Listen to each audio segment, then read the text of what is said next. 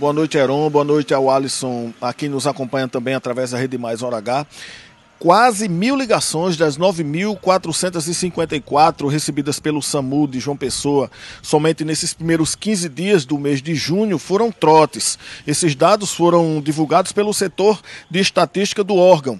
O coordenador geral do SAMU aqui na capital, Dr. Galileu Machado, fala sobre esses números que preocupam. Ele diz quais as consequências desse alto número de trotes aqui para a população e também quais as penas que podem incorrer aquelas pessoas que forem flagradas cometendo esse tipo de crime. Acompanhe.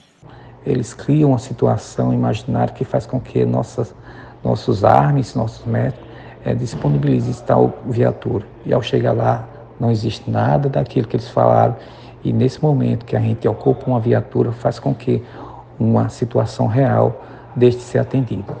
Quem sabe numa situação real dessa, o paciente, pela demora, pelo tempo de resposta aumentado, faz com que ele se torne um paciente sequelado pelo tempo que demorou ou até a morte do paciente.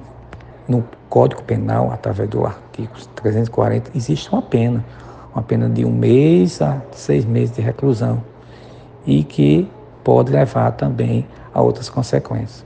O SAMU, que é o Serviço de Atendimento Móvel de Urgência, atende 24 horas por dia através do número 192. Albemar Santos, hora H é demais, o dia em uma hora.